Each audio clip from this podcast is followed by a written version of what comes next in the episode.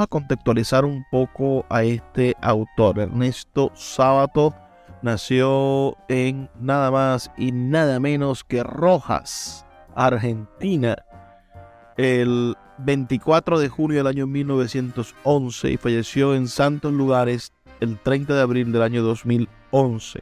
Fue escritor, pintor y físico argentino. Su obra narrativa consiste en tres maravillosas novelas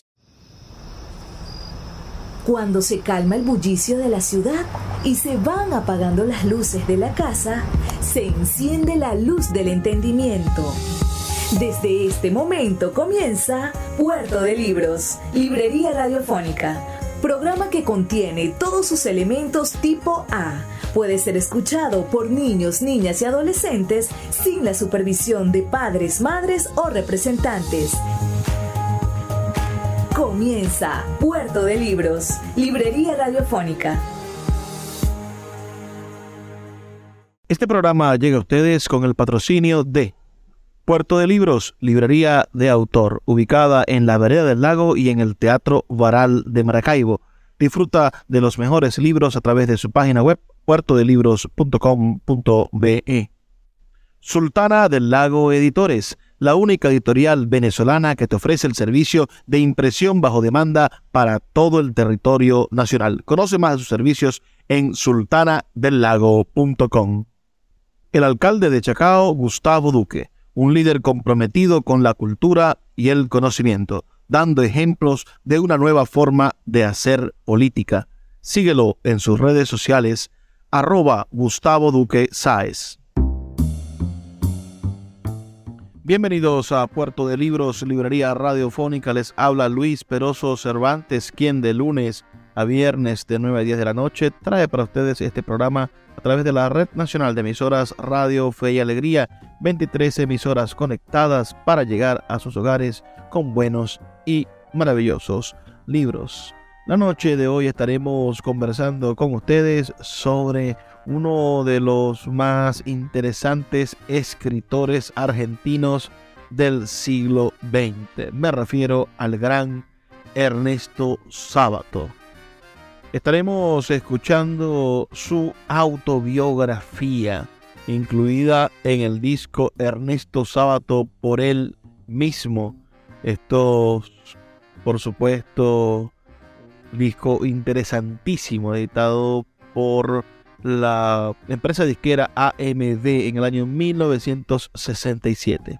Bueno, sin más dilación, empecemos a escuchar la voz de Ernesto Sábato hablando acerca de su vida y de su obra y de su de, de su universo maravilloso universo narrativo. Nací en 1911 en Rojas, pueblito de la provincia de Buenos Aires. Cuando terminé mi escuela primaria me mandaron a estudiar al colegio de la Universidad de La Plata. Colegio excepcional, donde tuvimos la suerte de tener profesores como Martínez Estrada, Rafael Alberto Arrieta y Enrique Sureña. Verdadero lujo para un conjunto de chiquilines más o menos irresponsables como nosotros. Piensen ustedes lo que ha significado para alguien tenerlo a don Pedro Enrique Sureña, aquel estupendo humanista dominicano de profesor de lenguaje a los 14 años. No sé hasta qué punto pudo haber aprovechado sus enseñanzas. Cuando terminé mi colegio primario, decidí entrar a la Facultad de Ciencias. Después tendría ocasión, al leer algún fragmento de mi primer libro, de explicar este hecho que a mucha gente le ha extrañado siempre y sobre el que muchas veces me han hecho preguntas porque parece a primera vista muy raro que un escritor haya estudiado física y matemática. Ya hablaremos de esto.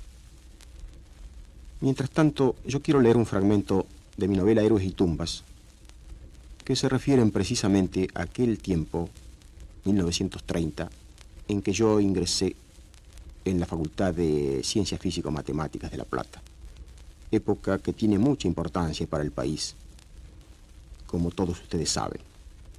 Veamos qué dice ese fragmento. Pienso en aquel tiempo tan remoto y las palabras que acuden a mi mente son palabras como ajedrez, capa blanca, alequín, Al Johnson, cantando bajo la lluvia, Sacco y Vanzetti, Sandino y Nicaragua. Extraña y melancólica mezcla. Pero qué conjunto de palabras unidas al recuerdo de nuestra juventud no es extraña y melancólica.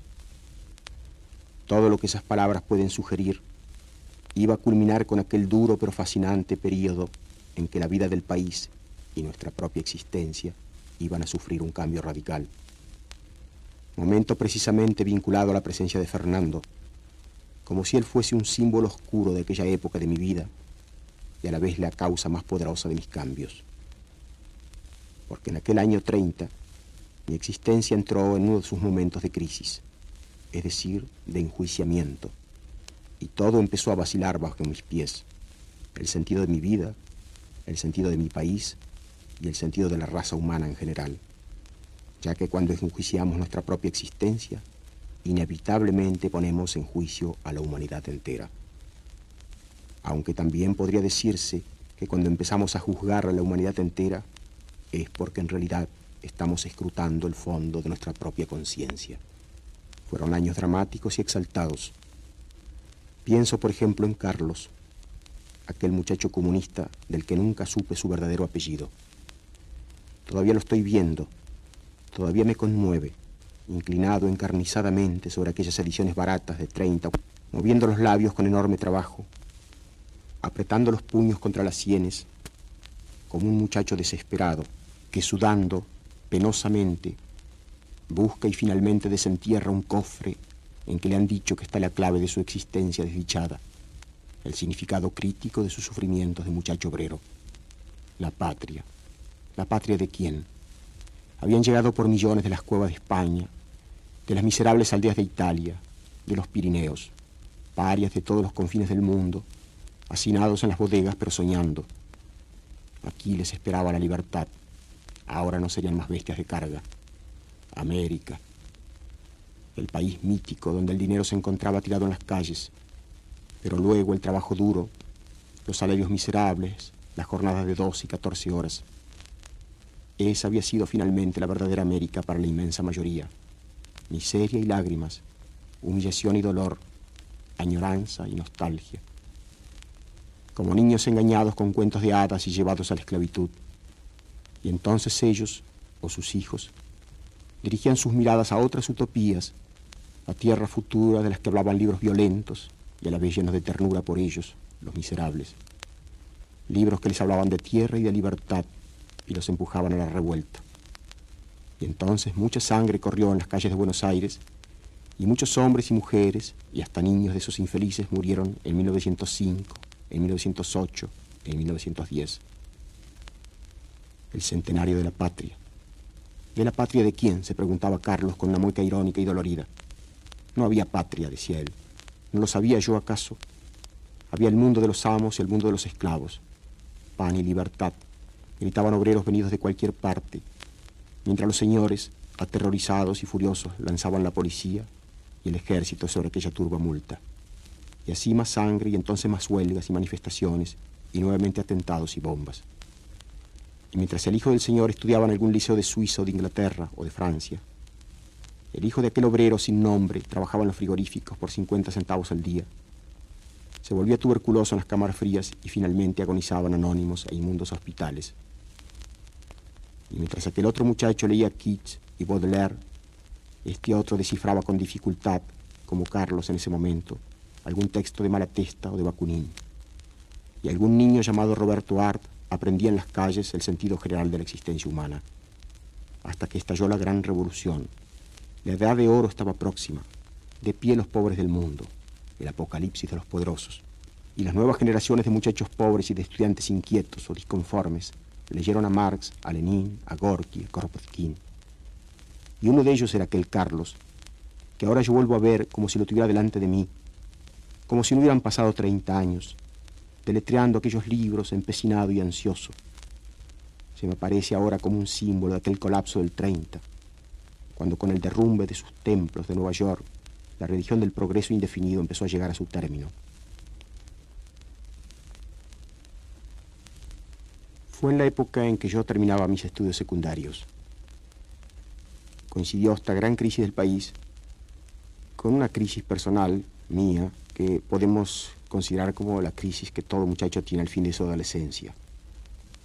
Yo estaba solo en la ciudad, lejos de mi pueblo natal, y a menudo se me ha preguntado por qué yo estudié matemáticas. Yo también me lo he preguntado, con bastante perplejidad, porque siempre mi vocación había sido la pintura y la literatura desde chico. Creo que ese movimiento ha sido un movimiento aparentemente paradójico. Fue la búsqueda de un orden en medio de mi caos. La matemática me ofrecía una especie de orden, de orden transparente y platónico, de orden puro, al que yo ansiosamente me aferré en aquel momento dramático de mi existencia. También hay un fragmento de Héroes y Tumbas que voy a leer ahora, en que aunque traspuesto un poco, no son exactamente los acontecimientos de mi propia vida, atribuyo a Bruno una cosa parecida en la ciudad de Buenos Aires. Y dice así, estaba solo, era tímido y por desgracia tenía una sensibilidad desdichada. ¿Qué podía parecerme el mundo sin un caos lleno de maldad, de injusticia y de sufrimiento? ¿Cómo no iba a refugiarme en la soledad y en esos mundos lejanos de la fantasía y de la novela? Es casi inútil que le diga que adoraba a Schiller y a sus bandidos, a Chateaubriand y a sus héroes americanos, al Goethe de Goethe. Estaba preparado para leer a los rusos y quizá los hubiera leído ya en aquel momento, si en lugar de ser hijo de burgueses, como era, hubiese sido alguno de esos muchachos que conocí, hijos de obreros o de familia pobre. Pues en aquellos muchachos la revolución rusa era el gran acontecimiento de nuestro tiempo, la gran esperanza, y era más fácil encontrar jóvenes que leían a Gorky que a Mansilla o Canet. He ahí una de las grandes contradicciones de nuestra formación y uno de los hechos que durante tanto tiempo cavó abismos entre nosotros y nuestra propia patria. Por tomar contacto con una realidad, fuimos enajenados de otra. Pero ¿qué es nuestra patria sino una serie de enajenaciones? Sea como fuera, así terminé mi bachillerato en 1929. Me acuerdo todavía, algunos días después de terminados los exámenes, cuando el colegio quedó en esa soledad melancólica tan característica y total en que quedan los colegios cuando sus muchachos se han dispersado en las grandes vacaciones. Sentí entonces la necesidad de ver por última vez el lugar en que habían transcurrido cinco años que no volverían más. Qué solo me encontraba en aquel entonces, qué indefenso y triste, un chico de pueblo, en una ciudad ajena y monstruosa. Escuchas Puerto de Libros con el poeta Luis Peroso Cervantes. Síguenos en Twitter e Instagram como arroba Librería Radio. Seguimos siendo la referencia cultural de Venezuela. Nuestro teatro municipal, Cultura Chacao, la orquesta municipal estuvieron durante todo el año recorriendo el municipio y en nuestra sede del teatro presentando las mejores obras y los mejores eventos del país.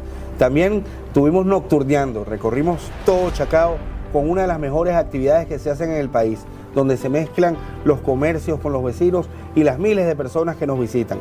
También tuvimos muchos conciertos, actividades deportivas mezcladas con lo cultural, haciendo de Chacao esa referencia, esa referencia segura donde todo el mundo quiere venir a divertirse con la tranquilidad y seguridad de estar en el mejor municipio de Venezuela.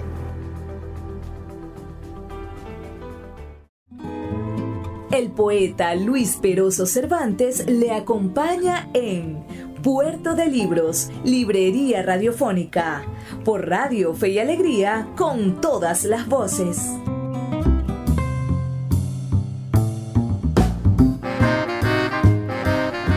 Seguimos en Puerto de Libros, Librería Radiofónica, esta noche escuchando la vida de Ernesto Sábato contada por él mismo. Vamos a contextualizar un poco a este autor. Ernesto Sábato nació en nada más y nada menos que Rojas, Argentina, el 24 de junio del año 1911 y falleció en Santos Lugares el 30 de abril del año 2011.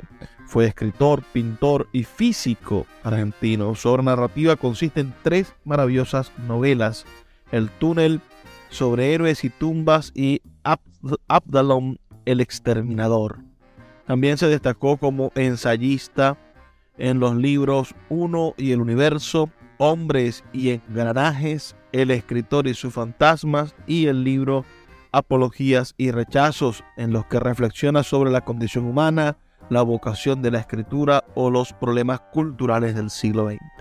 Fue el segundo argentino galardonado con el premio Miguel de Cervantes en el año 1984 y luego, por supuesto, lo haría después de que lo recibiera Borges en el año 1979. Este es el premio Cervantes o premio Miguel de Cervantes, el que acaba de ganar nuestro gran escritor venezolano Rafael Cadenas. Es el premio Nobel en español, digamos, el premio más reconocido o más importante de la literatura escrita en español. Ahora, sin más dilaciones, sigamos escuchando este maravilloso relato autobiográfico en la voz del gran Ernesto Sábato. En 1937 terminé mi doctorado en física y con una beca que me dio el profesor Usay, que todavía debe estar arrepentido de esta decisión, fui a París a trabajar en el laboratorio Curie. Ahí trabajé durante el año 38 en radiaciones atómicas. Y la verdad es que ya había empezado la crisis que me llevó luego, unos años más tarde, a abandonar definitivamente la ciencia. Durante el día, como yo lo explico en el prólogo de Hombres sin Engranajes, un libro que publiqué años después para analizar esta crisis personal mía, durante el día trabajaba en el laboratorio en problemas de radiaciones atómicas y de noche me vinculé con los surrealistas. En aquel tiempo trabé relación con un hombre muy extraño, el pintor español canario en realidad, Oscar Domínguez, que luego fue famoso, apoyado por Picasso en la época de la guerra. Llegó a ser un pintor muy famoso, pero siempre un individuo trágico y verdaderamente uno de los pocos personajes surrealistas que yo he conocido de verdad.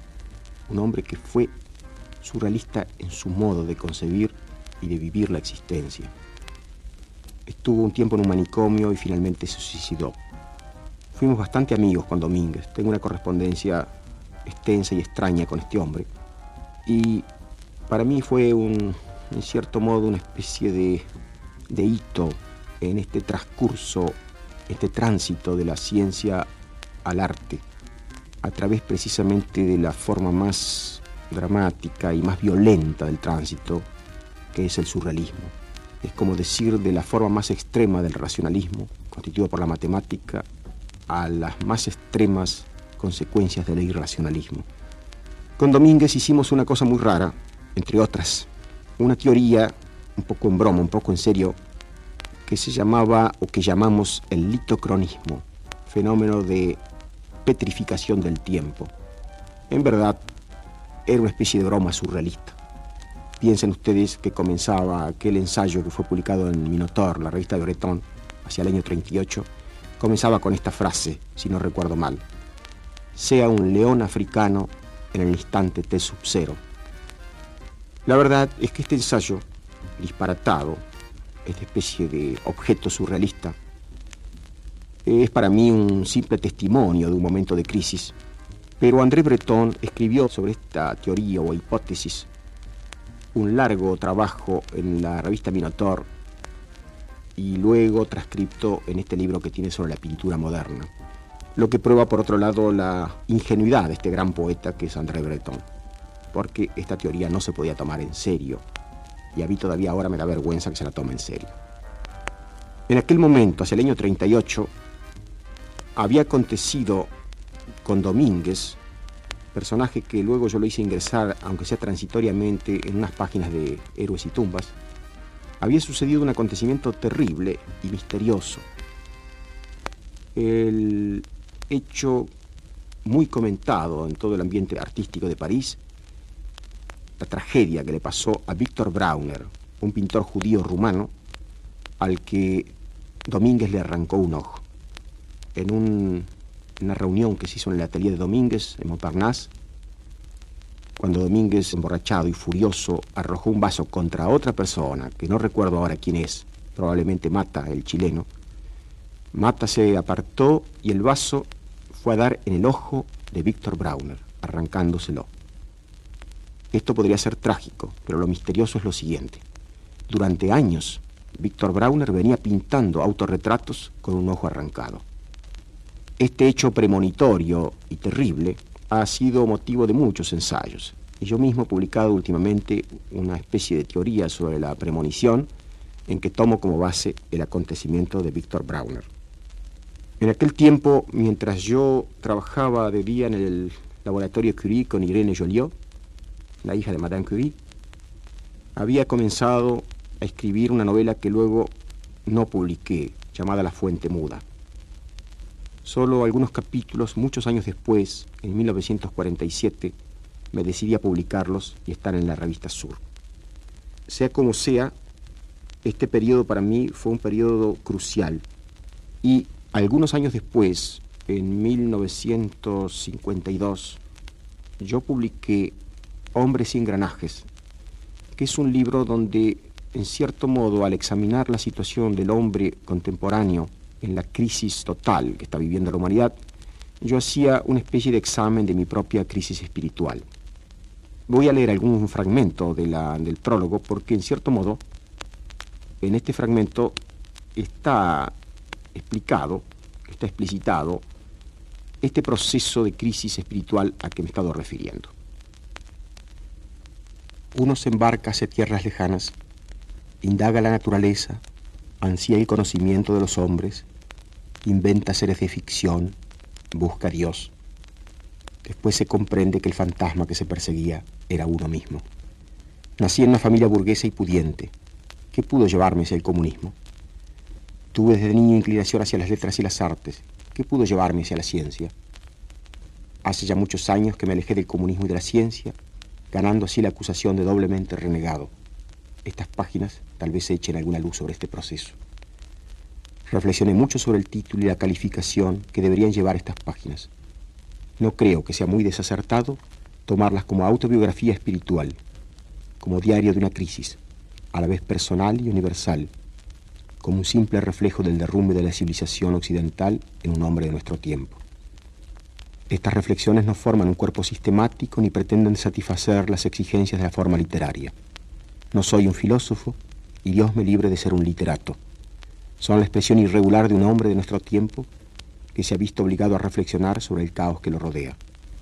Y si las refutaciones de teorías y personas son muchas veces violentas y ásperas, Téngase presente que esa violencia se ejerce por igual contra antiguas ilusiones mías que sobreviven en letra muerta, en algún libro, a su muerte mi propio espíritu, en ocasiones a su añorada muerte, porque también podemos añorar nuestras equivocaciones.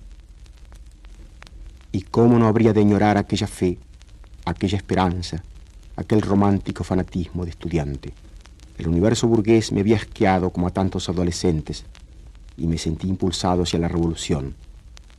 Pero de pronto, ese movimiento se me hundía bajo los pies por diversos motivos y repentinamente me encontraba en un vasto caos de seres y cosas. La existencia, como el personaje de Sartre, se me aparecía como un insensato, gigantesco y gelatinoso laberinto. Y como él, sentí la ansiedad de un orden puro, de una estructura de acero pulido, nítida y fuerte. Así lo había sentido ya en mi adolescencia, cuando me precipité hacia la matemática, y ahora se volvía a repetir el fenómeno, aunque con más fuerza y desesperación. De ese modo, retorné a ese universo no carnal, a esa especie de refugio de alta montaña, al que no llegan ni los ruidos de los hombres ni sus confusas contiendas. Durante algunos años estudié con frenesí, casi con furor, las cosas abstractas. Me di inyecciones de transparente opio Vivía en el paraíso artificial de los objetos ideales. Pero en cuanto levantaba la cabeza de los logaritmos y sinusoides, encontraba el rostro de los hombres. Trabajaba en el laboratorio Curie. Me da risa y un poco de asco contra mí mismo cuando me recuerdo entre electrómetros, soportando todavía la estrechez espiritual y la vanidad de aquellos cientistas. Vanidad tanto más despreciable porque se revestía siempre de frases sobre la humanidad, el progreso y otros mitos abstractos por el estilo, mientras se aproximaba la guerra, en la que esa ciencia que según esos señores había venido para liberar al hombre de todos sus males físicos y metafísicos. Iba a ser el instrumento de la matanza mecanizada. Allí supe que mi fugaz paso por la ciencia había concluido. Y aunque el doctor Jekyll medía la radioactividad del actinio durante el día, Mr. Hyde vagaba nocturno y solitario por las calles de París, o empezaba a escribir las páginas de una novela catártica, o se revolcaba en la pura irracionalidad, promoviendo escándalos con los pintores surrealistas. ¿Cómo comprendí entonces el valor moral del surrealismo? Su fuerza destructiva contra los mitos de una civilización terminada, su fuego purificador, aún a pesar de todos los farsantes que aprovechan de su nombre. De Francia pasé a los Estados Unidos, donde pude ver la misma estructura en su más vasta y cándida perfección. Volví a mi país y empecé a escribir un primer balance, que publiqué luego en 1945 bajo el título de Un Universo. Puerto de Libros, Librería Radiofónica, tu canal diario para encontrar nuevos libros. Con el poeta Luis Peroso Cervantes. Síguenos en arroba Librería Radio.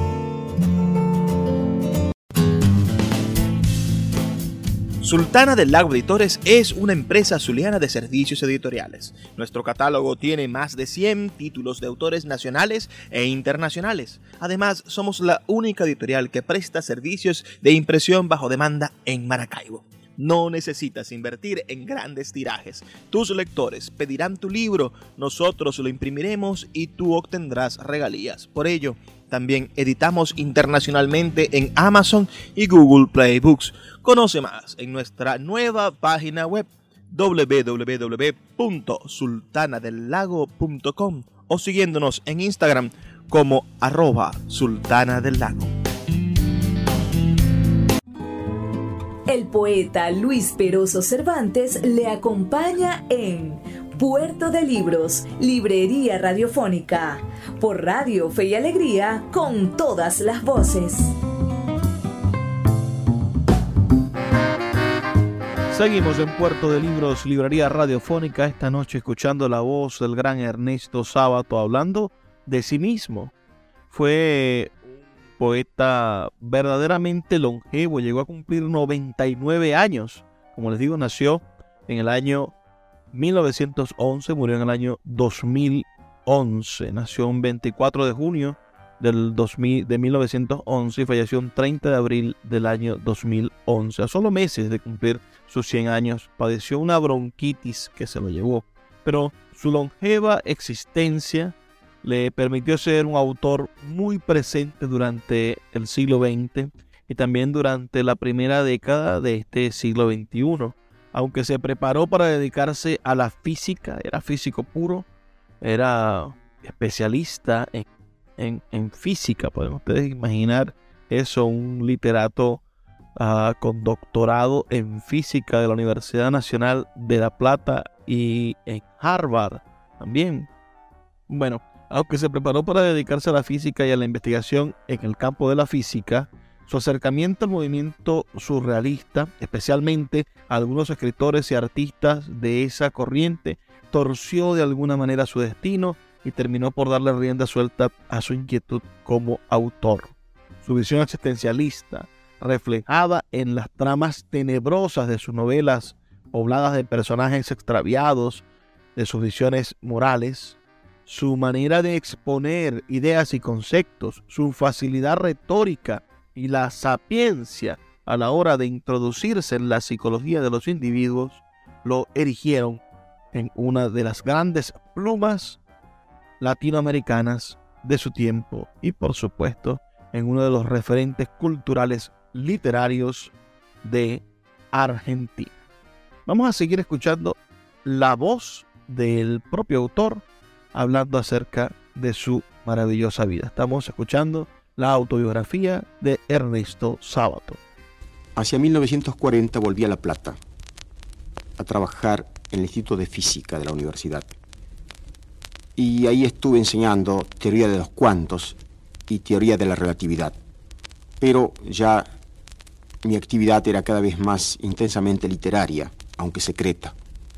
Allí me uní a unos muchachos amigos míos de otro tiempo, con los que sacamos una revista literaria que se llamó Teseo, una de esas revistas muy bien presentadas, y de muy corta existencia. Creo que salieron cuatro números. En esa revista estaba como director Denis Krause, Alejandro Denis Krause, un gran amigo de gran talento, lamentablemente apagado en estos momentos. Guillermo Corti, Marco Fingerit y algunas otras personas que ahora no recuerdo. En esa revista publiqué, a instancia de estos amigos, una pequeña nota crítica sobre la invención de Morel, de Adolfo Bioy Casares. Y es por aquí precisamente que volví a tomar contacto con mi viejo maestro de lenguaje, don Pedro Enrique Sureña. Enrique Sureña, que era un espíritu generoso y siempre alerta, y que seguía el movimiento de los jóvenes, al ver esta cosa de un antiguo discípulo suyo, quedó impresionado por el hecho curioso de que un estudiante o un estudioso de las ciencias físico-matemáticas estuviera escribiendo sobre literatura y pidió a algunos amigos hablar conmigo. Lo fui a ver y así retomé contacto con este humanista extraordinario, que me pidió entonces una cosa para Sur. De este modo se puede decir que entré en la literatura en forma directa y fácil por intermedio de este espíritu generoso que fue Enrique Sureña. Publiqué entonces un ensayo, no recuerdo cuál, el primer ensayo que publiqué en Sur, que fue llevado por el propio Enrique Sureña, y luego me quiso poner en contacto con Victorio Campo, y todavía recuerdo, y lo digo porque es un hecho que demuestra la generosidad y la humildad de este hombre maravilloso, me esperó en la estación Retiro, todavía lo recuerdo encorvado, con su traje negro, con su cartera, esa sonrisa sutil e irónica que tenía, levemente irónica, tiernamente irónica. Y así fui por primera vez y conocí a Victorio Campo en su quinta de San Isidro. De este modo empezaron mis publicaciones esporádicas, ensayos, en Sur y también en La Nación. Y transcurrieron los años que van del 40 al 45, en que finalmente hizo crisis esta especie de dualidad en que yo venía viviendo entre la ciencia y la literatura. Hacia el año 45-44 me fui a vivir a un rancho de Córdoba, en el campo, y estuve un año aislado, pensando un poco en mi problema, decidido ya a dejar para siempre la ciencia, cosa que no era nada fácil, por muchos motivos, espirituales, materiales, amistosos, compromiso un poco también con la gente que había creído en mí. De todos modos, en ese año decidí para siempre cortar mi vinculación con la ciencia y en ese periodo redacté mi primer librito que se llama Uno y el Universo, que es un conjunto de ensayos que de alguna manera constituyen una especie de documento de este tránsito, una especie de balance espiritual. En el prólogo de Uno y el Universo dije lo siguiente, entre otras cosas. La ciencia ha sido un compañero de viaje durante un trecho, pero ya ha quedado atrás. Todavía cuando nostálgicamente vuelvo la cabeza, puedo ver alguna de las altas torres que divisé en mi adolescencia y me trajeron con su belleza desposeída de los vicios carnales. Pronto desaparecerán de mi horizonte y solo quedará el recuerdo. Muchos pensarán que esta es una traición a la amistad, cuando es fidelidad a mi condición humana. De todos modos, reivindico el mérito de abandonar esa clara ciudad de las torres, donde reinan la seguridad y el orden, en busca de un continente lleno de peligros, donde domina la conjetura. Montaigne mira con ironía a los hombres porque son capaces de morir por conjeturas. No veo nada que merezca la ironía. En eso reside la grandeza de estos pobres seres. Después de la publicación de este primer libro, transcurrió un tiempo en que en realidad seguí trabajando en algunos ensayos hasta que en 1947 me fui a París a trabajar allá porque aquí tenía dificultades de tipo político. Estuve en la UNESCO y aguanté dos meses en esta institución hasta que pedí que me rescindieran el contrato y me fui un poco al azar a Italia. Tenía en la cabeza el boceto de lo que después fue mi primera novela publicada, El túnel. Pero en realidad este boceto era Nada más que eso, un boceto, una especie de cuento, La idea era más bien la de un pintor absolutamente aislado del mundo, que no logra comunicarse con nadie y que de pronto piensa y siente a través de un cuadro que puede comunicarse con una mujer, con un ser humano. Advierte en un momento dado que esa comunicación es falaz y entonces mata a este ser humano. Esto estaba destinado a ser un pequeño cuento, pero a medida que empecé a trabajar en él se convirtió en esa novela que ustedes conocen. Volví a la Argentina y en el año 48 llevé ese manuscrito a diferentes editoriales y fue rechazado con mucha energía y entusiasmo por todos los editores, hasta que finalmente fue publicado por Sur en 1948. En 1951 o 52, en este momento no recuerdo bien, publiqué el libro a que ya he hecho referencia, Hombres y Engranajes, que era la síntesis de todo este proceso dual y para mí muy dramático que había estado viviendo en los últimos años entre la ciencia y el arte, que es casi lo mismo que decir entre la pura racionalidad y la casi total irracionalidad. Este proceso traté de reflejarlo conceptualmente en Hombres y Engranajes, aunque después he seguido ahondando en este mismo tema porque en el fondo es el tema o es el problema del hombre enajenado en una sociedad súper racionalizada y tecnolátrica como la que estamos viviendo. Sea como sea, este tema siguió absorbiéndome e imponiéndose a mi espíritu durante muchos años, mientras trataba de darle forma a una novela que iba empezando a presentarse en mi imaginación. Este tema, que posteriormente iba a ser Héroes y Tumbas, empezó efectivamente a germinar en mi espíritu, creo yo, más o menos en el mismo tiempo, es decir, en el año 51 y 52. Publicado luego en el año 61, me llevó unos 10 años. Claro que naturalmente no hay que pensar que durante estos 10 años yo ya estoy escribiendo todos los días ni cosas por el estilo. Soy bastante aragán y bastante irregular, pero es cierto que esa obsesión central y las obsesiones laterales que forman parte de la novela fueron trabajando mi ánimo y mi imaginación durante estos últimos diez años. Mientras tanto, sucedieron en el país una serie de acontecimientos que también me involucraron porque siempre estuve preocupado por la suerte de mi propia patria. Y en particular me conmovió mucho, como a muchos de nosotros, el acontecimiento de 1955 equivocado o no, probablemente equivocado en parte, como pasa casi siempre, nunca tenemos la verdad absoluta, fui una de las personas que creyó respirar en 1955. Y con todo lo que el movimiento tuvo de justicia social, es cierto también, y debemos ahora decirlo con ecuanimidad, después de tanto tiempo, es cierto también que al lado de la justicia social se produjo un clima de opresión y de servidumbre. Y en todo caso, creo que es misión del escritor, que debe ser siempre un testigo insobornable de su tiempo, la de denunciar siempre cualquier clase de opresión para el espíritu, venga de donde venga, de la izquierda, de la derecha o del centro.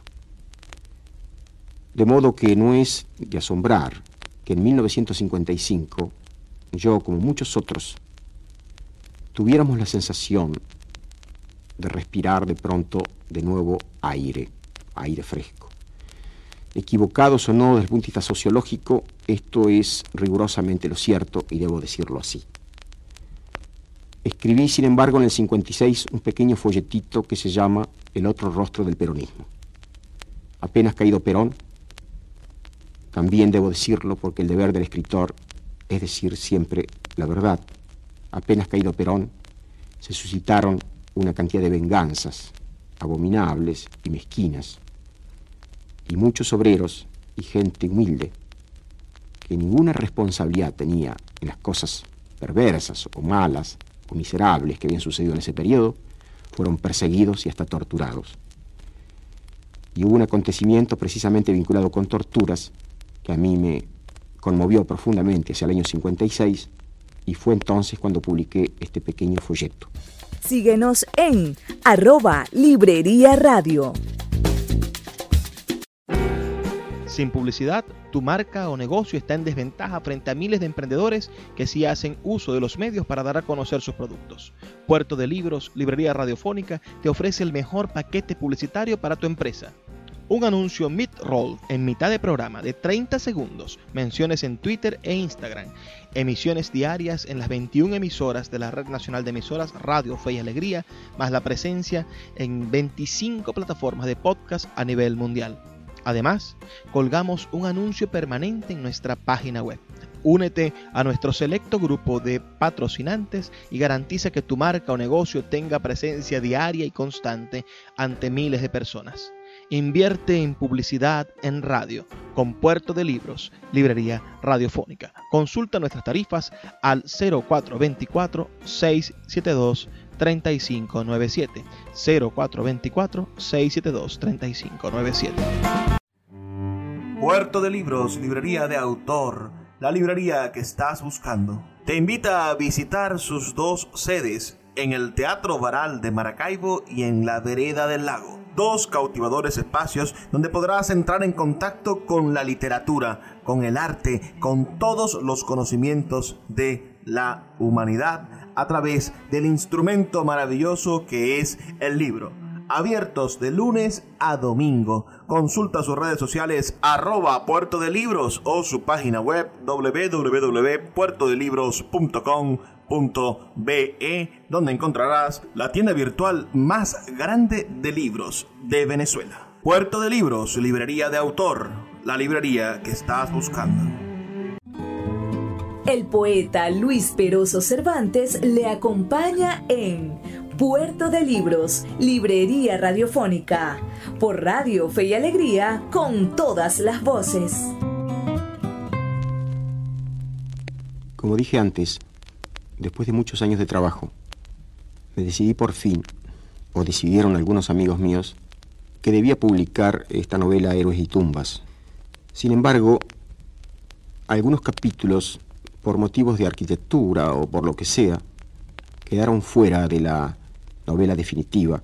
Y así pasa con un capítulo que me interesa particularmente aquí, llamado La muerte de Marco Bazán, el padre de Bruno, capítulo que publiqué en la revista Davar y al que voy a referirme o del que voy a extractar algún fragmento porque es precisamente la descripción del pueblo de provincia en que yo nací.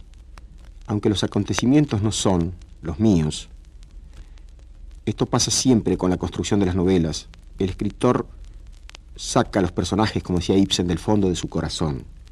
Los hechos, las anécdotas pueden no ser las que le han acontecido a él, pero sus obsesiones fundamentales son las que reaparecen en esos enmascarados que son precisamente los personajes de una novela. De este capítulo voy a leer el momento en que Bruno toma en Chacarita el tren que lo va a llevar a Capitán Olmos que como ya dije al comienzo, es ni más ni menos que la descripción un poco de mi pueblo natal, de Rojas. Hacía 25 años que no llegaba a esa estación. El viejo ferrocarril seguía manteniendo los mismos coches, las mismas vías, las mismas construcciones, el mismo olor. Pero sin embargo todo era más viejo y gastado aunque no tan gastado ni tan viejo como los hombres que habían vivido y sufrido en el mismo tiempo. Porque, pensaba Bruno, en general los seres humanos se gastan más que las cosas, y uno de los rasgos que más patéticamente puede recordarnos la muerte de nuestra madre es aquel modesto sillón hamaca de Viena, que todavía sobrevive a su patrona en algún lugar del altillo, así como algún potiche, alguna fruslería cualquiera que presenció un gran amor, y que vibró intensamente con el poderoso resplandor que la pasión confiere a las cosas que están en su cercanía, y que luego, ya muerto y reducido a la insignificancia que les propia, sobrevive a la muerte de aquel misterioso sentimiento, tan opaco y estúpido como los muebles de un escenario, a la cruda luz del día, cuando ya la magia de la obra y de sus luces terminó. Sí, Aquellos viejos vagones seguían siendo los mismos, pero muchos sentimientos y hombres habían ya desaparecido. Y sobre todo yo soy distinto, y por eso todo es distinto, se decía Bruno, mientras contemplaba la estación de Chacarita. Sus ojos tenían delante de sí la misma estación y los mismos vagones del Central Buenos Aires, pero sus ojos no eran ya aquellos de otro tiempo, ni miraban de la misma manera, ni veían lo mismo. Muchos años habían caído sobre él y grandes catástrofes habían enterrado en su alma una ciudad sobre otra, como la tierra y los incendios de los hombres, las nueve ciudades de Troya. Y aunque los habitantes de la novena ciudad parecían vivir como todos, debajo estaban los restos de otras vidas, los residuos de las antiguas carnes, los huesos y las ruinas de palacios resplandecientes y de pasiones muertas. Las estaciones fueron pasando y a medida que se alejaba de Buenos Aires, fueron acercándose a su arquetipo de estación pampeana, como los proyectos sucesivos y encarnizados de un pintor que busca su imagen ideal. Un almacén con paredes de ladrillo descubierto, al otro lado de una calle de tierra de barro. Unos paisanos con bombache y chambergo negro en el andén, escarbándose pensativamente los dientes. Algún sulky caballos atados al palenque del almaceno de la estación, los galpones de zinc, alguna volanta de capota cuadrada y negra, el auxiliar del jefe en mangas de camisa con la mano en la cadena de la campana. Ahora sabía que apenas el tren empezase el descenso y describiera aquella amplia curva hacia el oeste, después del gran monte de Santa Ana, aparecería primero la torre de la iglesia y un poco después la mole del molino y de los elevadores, su propia casa, su infancia. Y así fue. Primero la torre de la iglesia y de pronto, Dios mío, los elevadores del molino Bazán. El corazón comenzó a latir violentamente, tal vez a causa de aquella especie de aniquilación del tiempo, de la brusca supresión de 35 años de su vida, supresión que hacía volver el corazón a una época que amaba del mismo modo que un perro se agita locamente al volver a su casa primitiva después de un largo viaje entre seres extraños. Y cuando por fin empezó a pasar frente a las quintas y luego a las casas de las orillas con sus cercos de tuna o de sina y finalmente aquella estación de Capitán Olmos, igual a sí misma, cristalizada en el tiempo, sintió como si durante 35 años hubiese vivido bajo una especie de hechizo en una inútil y apócrifa fantasmagoría sin peso ni consistencia. Y los hechos terribles a los que creía haber asistido se evanecían, como al despertar pierden fuerza y vida las pesadillas de la noche, convirtiéndose en fragmentos inciertos y a cada segundo más irreales. Y aquel curioso fenómeno le sugería que en cierto modo su infancia era lo único verdaderamente real, si lo real es lo que permanece idéntico a sí mismo un fragmento de la eternidad. Pero así como al despertar, la vida diurna queda ya contaminada de atrocidad, no siendo ya los mismos que éramos antes de aquellos sueños. Así también la vuelta a la infancia la sentía ya como enviciada y entristecida por los sufrimientos vividos. Y si la infancia era la eternidad, ya no la veía como parece que debiera verse cualquier fragmento de ella, limpio y como cristalino, sino como si la viese a través de un vidrio sucio, turbia e imprecisamente, como si las ventanas a través de los cuales nos es dado en algunos instantes asomarnos a nuestra propia eternidad, tuvieran cristales que van sufriendo el paso del tiempo, ensuciándose con las lluvias y vendavales, con la tierra y las telarañas del tiempo. He intentado dar, a través de una serie de fragmentos, una imagen de mi vida, vida confusa y plagada de contradicciones, dolorosamente insatisfactoria. Precisamente, creo que ciertos seres construyen ficciones porque la realidad es para ellos insatisfactoria. Vivimos una sola vez, y a diferencia de lo que pasa en los libros, vivimos en borrador. Los manuscritos de la existencia los escribimos confusa y erróneamente, de modo irreversible y único. En las novelas, en cambio, podemos ensayar otros destinos. Y sin embargo, es curioso, En esos diferentes destinos no hacemos otra cosa que ahondar en el drama, en los dilemas, en las obsesiones de nuestro único corazón. Sus conflictos, sus muertes, sus amores, sus luchas, no son sino los conflictos y luchas de los seres que habitan en las regiones más oscuras del ser. Toda novela es de ese modo un intento del autor para huir de su destino único y a la vez, paradójicamente, una tentativa para enfrentarlo y ahondarlo a través de esos enmascarados que están en los callejones tenebrosos de su alma. Así, la novela sobre héroes y tumbas, de la que acabo de leer algunos fragmentos, ya empezó a ser presionada por esos fantasmas que pugnan para manifestarse una vez más, para revelar, a través de sus propias pasiones, una nueva clave de la existencia, un sentido más hondo para mis tribulaciones y mis búsquedas. Si la vida me lo permite, esa nueva clave acaso se titule El viento y la muerte.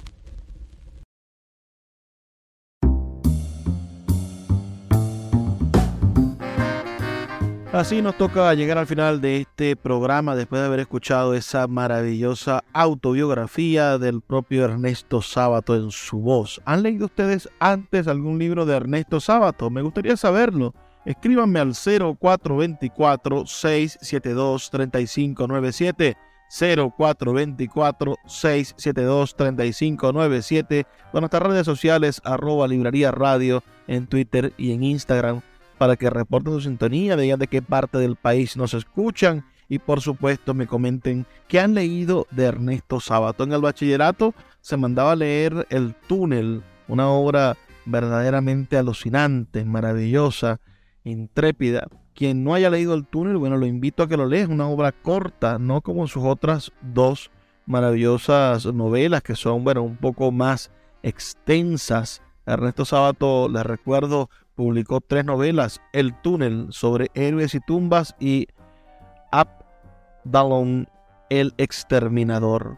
Me gustaría saber sus comentarios. Les recuerdo mi número de teléfono, el 0424 672 3597 y nuestras redes sociales arroba librería radio en Twitter y en Instagram. Recuerda que este y todos nuestros programas puedes escucharlos de nuevo en nuestra página web libreriaradio.org o en nuestro canal de YouTube, Luis Peroso Cervantes en YouTube, al cual te invito a suscribirte y a escuchar, bueno, los programas que tenemos allí y todas las actividades culturales que compartimos. Es hora ya de retirarnos, pero te recuerdo, claro, que estamos aquí de lunes a viernes, de 9 a 10 de la noche, por la Red Nacional de Emisoras Radio Fe y Alegría, 23 emisoras conectadas para llevar a tus hogares buenos libros todas las noches. No me queda sino pedirte que nos vuelvas a sintonizar de lunes a viernes de 9 a 10 de la noche, el día que, que lo prefieras. Y por supuesto que seas feliz y leas poesía.